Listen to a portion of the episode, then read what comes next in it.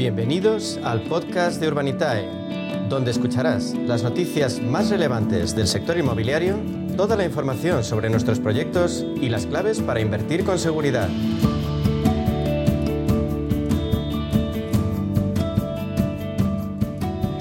Es martes y a media sesión, ya lo saben, Estamos empeñados en conocer, en impulsar el sector del crowdfunding inmobiliario en nuestro país y para eso nadie mejor que su líder en España, que Urbanitae. Diego Bestard, consejero delegado de Urbanitae. Bienvenido, buenas tardes.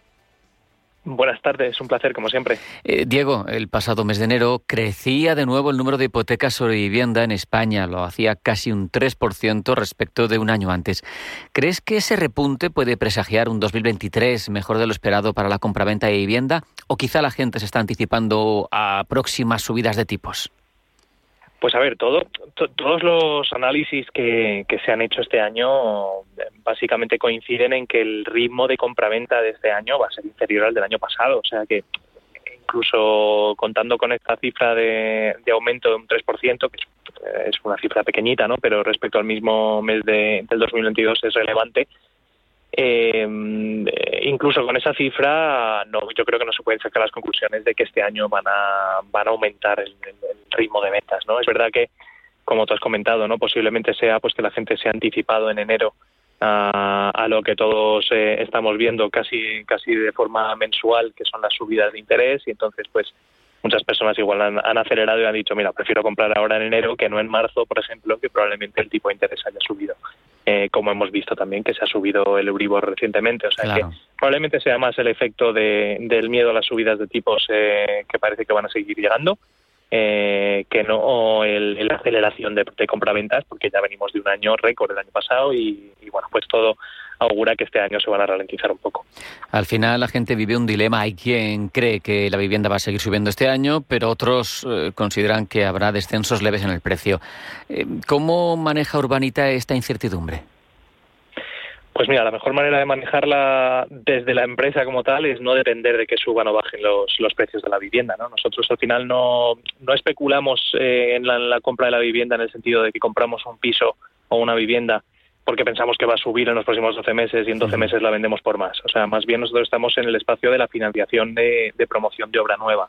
Y, la verdad es que, como hemos hablado en muchas otras ocasiones en este espacio, eh, lo que más hace falta en nuestro país ahora mismo es, eh, obra nueva. ¿no? Estamos eh, fabricando, produciendo, construyendo alrededor de 80.000, 85.000 viviendas anuales cuando la reposición estructural de nuestro país requiere más de 100.000. O sea que estamos construyendo por debajo de lo que necesita el país, con lo cual mm. esto lo que hace es presionar los precios a la alta. Dicho esto, si mañana bajan los precios, pues a nosotros a priori no nos afecta del todo, porque nosotros lo que estamos haciendo es promoción de obra nueva que normalmente ya está vendida cuando entramos nosotros. O sea que en ese sentido no, no nos preocupan demasiado los precios, más bien lo contrario, yo preferiría que no subieran mucho, que se mantengan más o menos en una subida o bajada estable y pequeña, eh, porque eso denota pues que hay un, mercado sano y en equilibrio.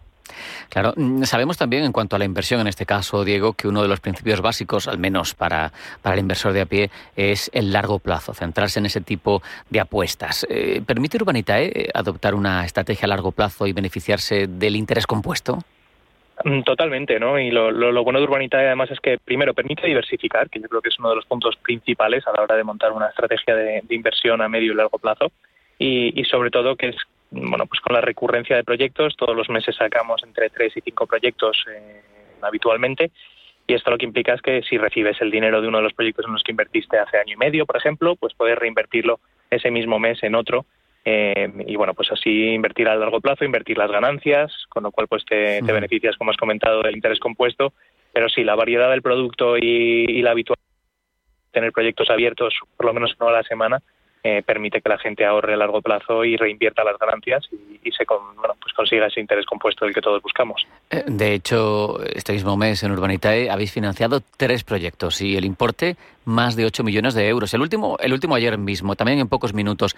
A mí me sigue fascinando, aunque lo hemos visto mucho ya, cómo se pueden levantar 3 millones de euros en, en apenas unos minutos o incluso menos. Pues yo creo que son dos, dos razones principales, bueno, o tres podríamos decir, ¿no? Número uno, el track record que ya tenemos, es decir, nosotros en Urbanita llevamos operando ya eh, bastantes años, hemos levantado más de 130 millones de euros, muchos de esos euros ya se han devuelto a los, eh, a los inversores y han recibido sus ganancias, con lo cual pues ya se fían este criterio de Urbanitae. Luego el segundo punto principal es que los proyectos que subimos son muy buenos, ¿no? El proyecto de eh, que subimos ayer pues fue un proyecto muy atractivo con una promotora de primer nivel como es Grupo Avintia en Baqueira eh, para darle un préstamo a una promoción que ya tiene cuatro chalets vendidos de seis. Es decir, es un nivel de garantías muy potente y daba un tipo de interés del 80%. Entonces, bueno, pues eso es un producto muy atractivo y luego el tercer punto principal es tener una base inversora pues amplia que acompaña y que, y que ya te conoce y que quiere invertir en este tipo de proyectos, que es lo que, lo que tenemos en Urbanitae.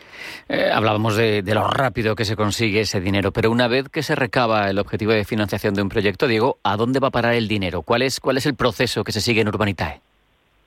Bueno, pues el proyecto de ayer, por ejemplo, que fue un préstamo de, entre 3.200.000 euros para dárselo al grupo Avintia para la promoción, pues ahora, ahora que ya se cerró ayer por la tarde el, proyecto, en los próximos días vamos a proceder a montar la operación eh, y una vez que esté todo montada, pues le, le transferiremos el dinero desde las cuentas de los clientes que han invertido en él al promotor directamente para que pueda, pueda iniciar la obra. En este caso también vamos a coger garantía hipotecaria a primer nivel, o sea que tendremos que constituir las garantías pero bueno, todo esto es algo que lo bonito de esto es que no se tiene que preocupar el inversor de, que, de hacerlo, ya nos encargamos nosotros, que para eso tenemos el equipo que, que tenemos jurídico y de estructuración. Hemos hablado de conseguir la financiación, que es apenas el primer paso, pero también en el mes de marzo habéis concluido, habéis devuelto íntegramente tres proyectos, casi 5 millones de euros eh, para casi 1.800 inversores. ¿Cuál ha sido el resultado? Pues el resultado ha sido superior al, estimado cuando se invirtió en ellos. Eh, y fíjate que estos proyectos han sido algunos eh, post-COVID, eh, con la guerra de Ucrania por medio, otros pre-COVID. Es decir, anda que no hemos vivido cosas en los últimos tres años. ¿no? Pero estos proyectos es verdad que se han devuelto, eh, algunos con un leve retraso en plazo, por muchas razones, pero, pero todos han mejorado las rentabilidades estimadas. Y la rentabilidad media de todo lo que hemos devuelto este mes está bueno, es superior al 16% anualizado. Así que bueno, los inversores muy contentos y volvemos a lo que hablábamos antes, ¿no? La mayoría han, elegido reinvertir ese dinero en proyectos que hemos sacado este mes para poder eh, pues eh, lograr ese interés compuesto que, que todos buscamos a largo plazo.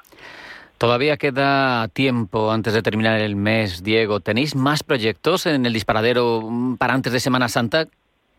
Pues estamos a martes, pero sí, sí tenemos dos proyectos más. De hecho, el viernes vamos a abrir dos proyectos. Uno de trasteros, que es uno de los favoritos de nuestras plataformas, es pequeñito, se financiará en cuestión de segundos probablemente.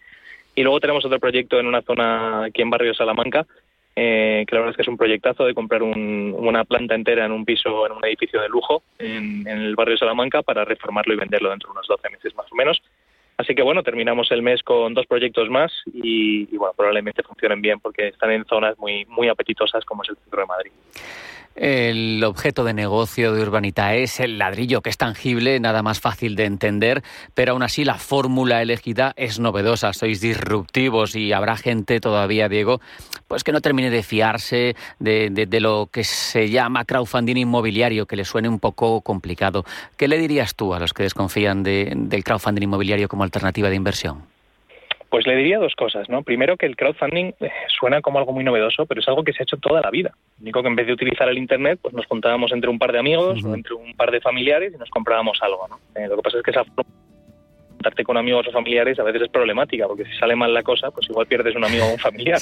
Entonces, en este caso, en vez de juntarte con amigos o familiares, lo que hacemos es juntar a miles de desconocidos y entre todos, pues aportamos un poquito cada, cada uno para tener suficiente músculo para invertir pero la inversión es la misma. Estamos comprando un inmueble, tenemos un activo real detrás, inmobiliario, y por otro lado es una actividad que está regulada y supervisada por CNMV, o sea que tienes esa garantía de que, de que hay alguien velando por los intereses de los inversores. Y otro, pues en el caso de Urbanitae tenemos eh, pues eh, más de 100 millones de euros invertidos, más de 80 proyectos financiados, hemos devuelto ya eh, un montón de ellos, tenemos una TIR media del 17,5 conseguida, Así que bueno, yo creo que el track record, la supervisión y, sobre todo el subyacente que hay detrás, que es inmobiliario 100%, debería dar tranquilidad a todo el mundo. Inversión tangible, gran historial, por eso tiene liderazgo en este ámbito Urbanitae. Diego Bestard, consejero delegado de Urbanitae, ha sido un placer, muchas gracias, un abrazo. Un abrazo, gracias a vosotros.